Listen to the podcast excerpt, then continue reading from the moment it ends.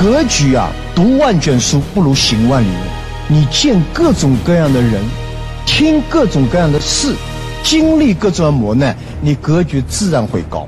其实每个人站的高度、角度是不一样的。性格决定命运，性决定命，格决定运。